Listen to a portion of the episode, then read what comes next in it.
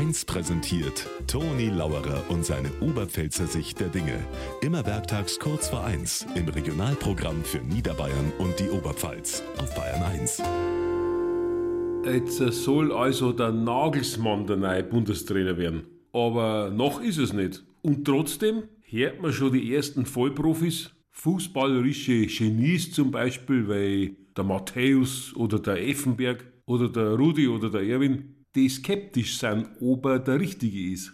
Also ich darf sagen, den neuen Bundestrainer, den hält man eher im Wald gefunden, weil man viel Holz braucht dafür. Weil den, der die ganzen Schlaumeier passt, den gibt's noch nicht. Den muss man erst schnitzen.